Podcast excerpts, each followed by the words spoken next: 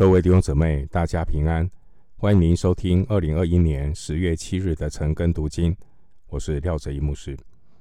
今天经文查考的内容是约伯记第四章一到十一节。约伯记第四章一到十一节内容是关于以利法对约伯的说话。首先，我们来看第四章一到六节。提曼人以立法回答说：“人若想要与你说话，你就厌烦吗？但谁能忍住不说呢？你素来教导许多的人，有坚固软弱的手。你的言语曾扶助那将要跌倒的人，你又使软弱的膝稳固。但现在祸患临到你，你就昏迷，挨近你。”你便惊惶，你的倚靠不是在你敬畏神吗？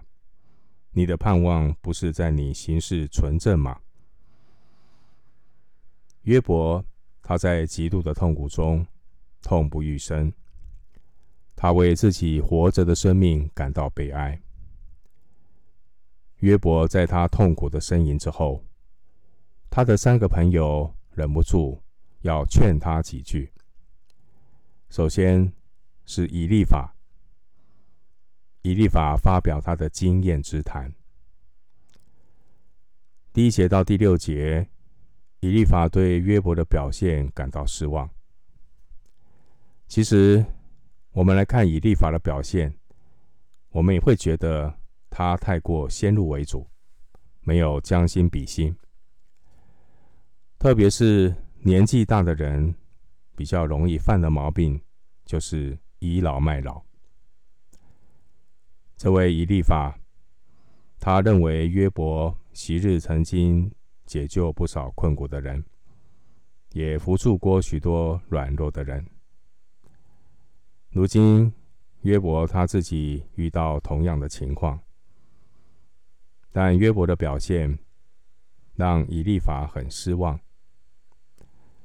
那在这边呢，我们不免要替约伯说一句话：苦难是发生在约伯的身上，而以利法只是凭着老朋友的身份，就对约伯妄下评论，不但是没有智慧，更是没有爱心。以利法的毛病，也是很多人的问题。我们说别人很容易，如果自己处在那个处境，其实我们并不会比别人更有信心。第一节，以利法这个名字的意思是“我的神是金金，金子的金”。以利法他可能是约伯三个朋友中年纪最大的一位，给参考十五章第十节。因为年纪大，所以他首先发言。约伯记第四章、第五章都是以立法的讲论。以立法以他人生的经验和他自己神秘的经历，作为他发言的权威。以立法说话四平八稳，虽然有长者的风范。但是他的说话却不能够帮助约伯对症下药。经文第二节提到：“你就厌烦吗？”可以翻译说：“你会不耐烦吗？”这可能是以立法为自己接下来的发言事先告诉约伯。希望约伯伯约伯不要感到厌烦。第四节的经文说：“你的言语曾扶助那将要跌倒的人，你又使软弱的膝稳固。”这句话的意思是：约伯，你曾帮助别人，可是现在却不能够帮助自己。这就像当年祭司长和文士。他们讥笑被钉在十字架上的耶稣，说：“他救了别人，却不能够救自己。”马可福音十五章三十一节。我们很容易用别人的素来一直以来的刚强去衬托现在的软弱，即便说的道理再正确，其实这样的劝勉有时候会变成一种讽刺，安慰可能会变成挖苦，不但不能够造就人，也可能会把人越推越远。以利法首先肯定约伯，因为约伯曾经教导、坚固、扶助过许多软弱的人，但马上就责备约伯说：“那你为什么现在不能够以身作则，实践自己的教导呢？”这样的话听在约伯的耳中，其实每一句话都变成了风凉话。我们如果要说造就人的话，就要避免第五节“但”这个字，“但是”的“但”，因为听你讲话的人很清楚，说话的内容一旦有了这个“但”字，那“但”就是你说话的分水岭。但是的“但”，当你说话的时候用“但”。但的前面，你所说的话叫做客套话，而但字这个后面，你所说的话才是言归正传。以立法的问题是，他并没有设身处地的体谅约伯的痛苦，而是好像置身度外的发表了一些正确的累赘话，冷冰冰的真理。因此，以利法的话不但不能够劝勉安慰约伯，反而是给约伯的伤口上撒了一把盐。新约教导我们要爱心说诚实话，爱心说诚实话所带出的真理是有温度的，可以柔软人的心。但是，如果我们缺乏同理心，我们就需要求主给我们爱和温柔的智慧，来劝勉别人，学习将心比心，避免这种置身度外的批评指责。因为谁也不晓得将来自己是不是也会面临同样的处境。或许自己碰到的时候，自己才晓得自己其实没有那么有信心。所以，人很容易去论断别人。今天你论断别人，可能哪一天，别人也用同样的话来论断你。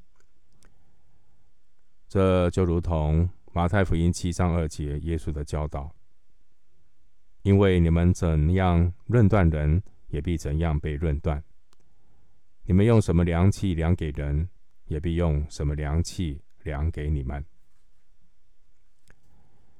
其实，我们看到约伯的这三位朋友，他们对于第一章、第二章开始发生在天上的事情呢，是一无所知的。但这三个朋友都很坚持自己的论点，虽然他们讲了许多看似正确的话，但都不适用于约伯的经历。也不适用于约伯的遭遇。属灵的真相，有限的人是无法全面参透。有限的人要明白属灵的奥秘，需要圣灵的光照和启示。人是有限的，人有罪的捆绑，也有私欲的迷惑。人很容易有主观的盲点，人是会看错的。可是啊，人的问题就是有盲点会看错，还自以为是的振振有词。约伯记四十二章四到五节有告诉我们，真理只能由神自己来启示。我们读约伯记，约伯记从第三章到二十八章呢，是约伯和他三个朋友的辩论，分为三个回合。第三章是约伯的哀歌，第四章到第十四章是第一回合的对话。约伯的三个朋友根据因果报应的理论。强调，人必然是因犯罪而受苦。约伯这三个朋友打遍天下的逻辑，就是只有这一个招式，就是因果论。所以，他们的因果论成为他们的金科玉律，不是神错，就是约伯错。既然神不会错，那一定是约伯错。约伯记第十五章到二十一章是第二个回合的对话。在这一回合当中，不管约伯他是如何的反驳喊冤，这三个朋友是毫不留情。他们说：“约伯，你就是不愿意认罪，你简直是个恶人。”然后三个朋友就开始高谈阔论，说恶人的结局如何如何，你赶快认罪吧。到了第三回合，二十二章到二十六章，约伯的三个朋友再没有什么新的观点了，而他们唯一能够做的就是指控约伯一些可能犯的罪。约伯的这三个朋友呢，他们把自己的想法，他们把自己对真理的解读看得太重要。其实他们对约伯真正的问题不了解，然后就高谈阔论。这三个朋友也把上帝看得太低，自以为是，想要担任上帝的辩护律师。这也是真的有点自不量力。到了第二十七章、二十八章，这是当事人约伯自己的结论。约伯呢，他觉得自己真的是秀才遇到兵，有理说不清。二十七章第一节，所以。约伯记二十七章第五节呢，约伯他只能死不认罪。约伯说：“我断不以你们为是，我至死也不以自己为不正。有错就有错，明明没有错，你们偏偏要说我错，那可谓是秀才遇到兵，有理说不清。”回到经文，约伯记第四章七到十一节，请你追想无辜的人有谁灭亡？正直的人在何处剪除？按我所见，跟罪孽、中毒害的人都照样收割。神一出气，他们就灭亡；神一发怒，他们就消没。狮子的吼叫和猛狮的声音尽都止息，少壮狮子的牙齿也都敲掉。老狮子因绝食而死，母狮之子也都离散。七到十一节，我们看到这位以利法，他将因果报应的律呢，奉为圭臬。特别是中老年人比较僵化，不容易改变。以利法他很固执的认为，约伯的苦难一定要有原因。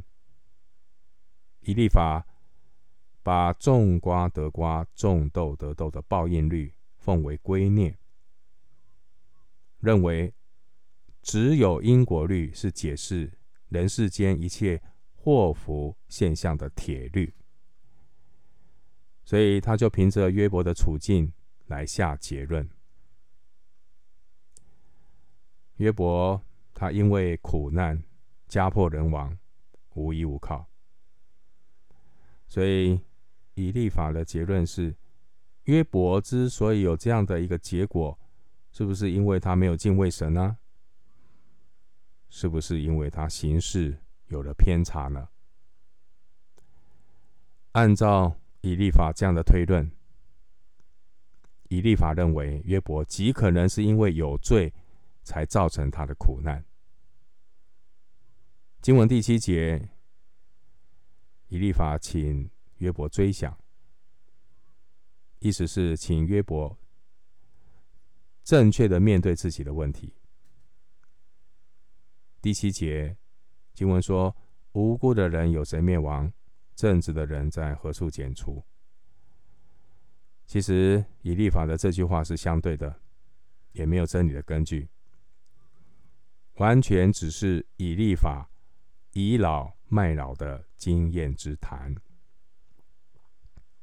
所以第八节，以利法说：“按我所见”，意思就是这是按着以利法的人生经验谈。以利法的人生经验谈就是因果报应，种瓜得瓜，种豆得豆。所以以利法的意思是他暗示约伯，你就是那跟罪孽、中毒害的人，所以照样收割，收割自己犯罪的结果。讲完就是九到十一节，以立法就给约伯来个道德警戒。告诉他，神是赏善罚恶的神，他会击打恶人哦，赶快认罪吧。这位以立法，他无中生有的暗示约伯有罪，但是证据不足，他只能用一些冠冕堂皇的修辞来填补。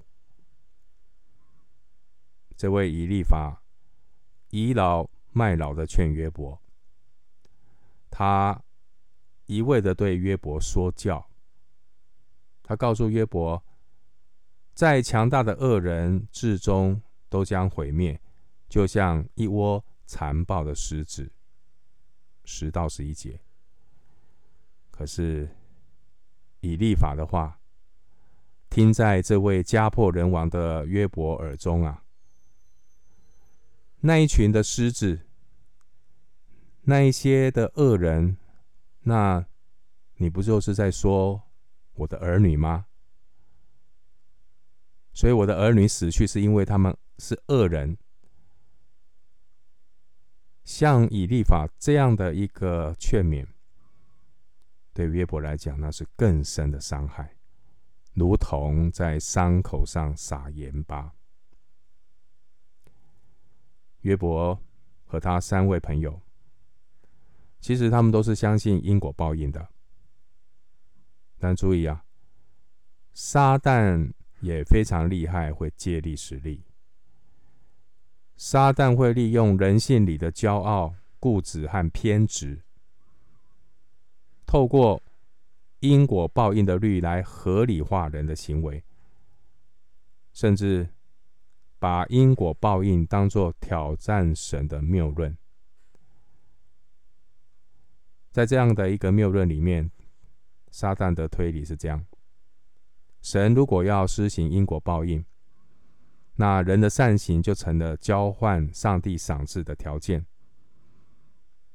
所以约伯是不可能有真正的敬畏神和爱神，那不过都是跟上帝交换的条件而已。如果神不施行因果报应，那怎么会有公正？神怎么会有公义？如果是这样，人生就只是在等待被另外一个苦难击倒。那我坚持的道德敬虔又有什么意义呢？但是因果报应的推论在约伯的身上是被颠覆的。为什么？因为第一章第一节告诉我们，约伯这个人，他是完全正直、敬畏神、远离恶事。像他这样的一个人，完全正直、敬畏神、远离恶事的艺人，可是他却受尽苦难，这完全颠覆了因果律。但约伯的三个朋友执迷因果律，就不分青红皂白的要控告约伯，要约伯随便认罪，你就认罪，你就认罪，不管怎么样，就找个罪来认吧。目的是什么？这三个朋友希望透过约伯的认罪呢，来安抚神的怒气，让约伯可以早日脱离痛苦，重新获得自由和幸福。结果这三个朋友都错了，而真正等着看好戏的就是撒旦。撒旦等着看好戏，等着。看约伯屈服在三个朋友不断施加的压力之下，俯首认罪。如果约伯被屈打成招，那魔鬼就得逞了。魔鬼挑战上帝就成功了，证明魔鬼的谬论是正确的。约伯不是异人。撒旦说。约伯敬畏神，岂是无故的呢？第一章第九节。但是我们看到了约伯，他拒绝妥协，因为他所要的不是指恢复正常的生活，他真正渴慕的是恢复与神之间密友之亲。约伯记二十九章第四节，这是他最最在乎的。一个真实的艺人，在乎的是他和神的关系。弟兄姐妹，记得不必为人的偏见和魔鬼的谎言大费周章。你要灵巧，要靠主忍耐，因为这些人的偏见和魔鬼的谎言。将来在神的面前都是不值得一提的。你在神里面的清白正直，将来神都会还你清白。你要放心，你要依靠主，你要坚持到底。我们今天经文查考就进行到这里，愿主的恩惠平安与你同在。